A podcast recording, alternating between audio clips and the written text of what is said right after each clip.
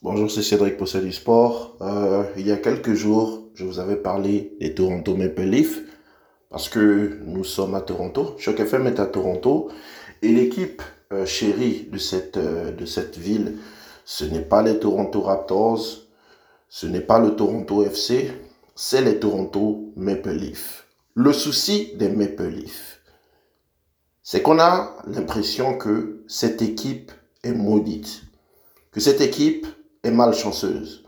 Depuis 1967, ils n'ont rien gagné.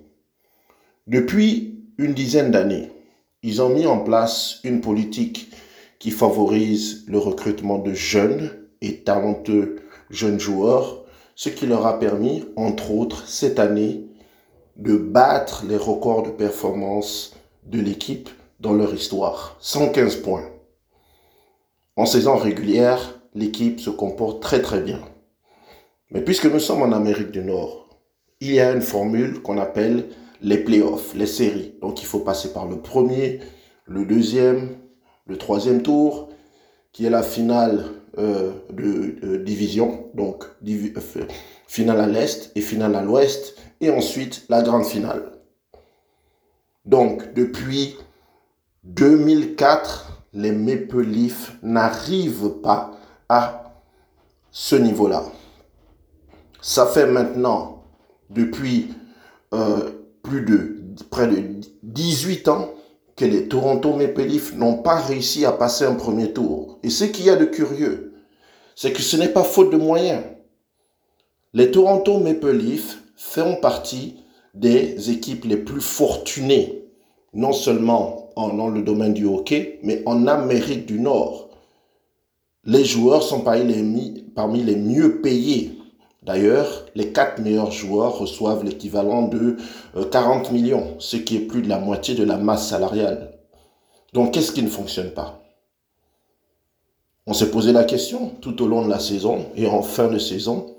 Ben, c'est tout simplement difficile à comprendre. Parce que les joueurs sont talentueux.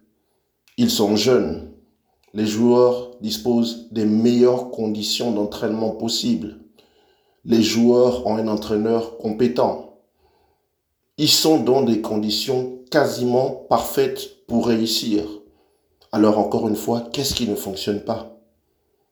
On va sans doute parler de l'état d'esprit.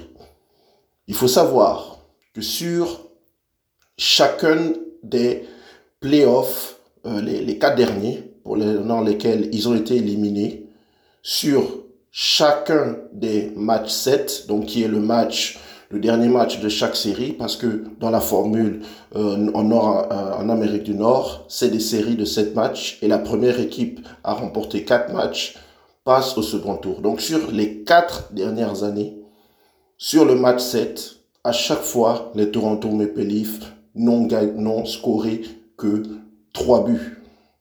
3 buts sur 4 matchs, ce n'est pas suffisant alors que c'est l'une des équipes les plus talentueuses de la Ligue. C'est reconnu. C'est donc un problème d'état d'esprit. C'est donc un problème de manque de leadership.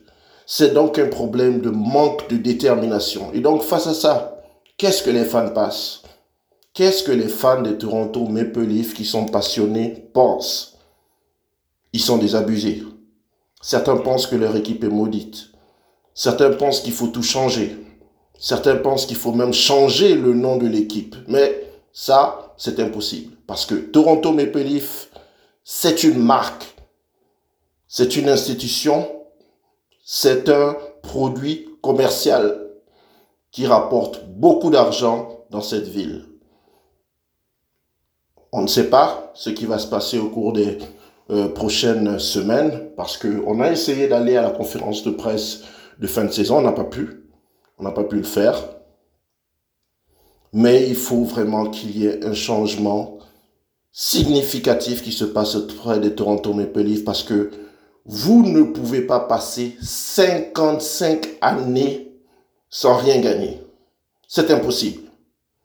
C'est maintenant un record dans toutes les ligues en Amérique du Nord et nous sommes Toronto, nous sommes Choc FM et nous voulons que les équipes locales performent.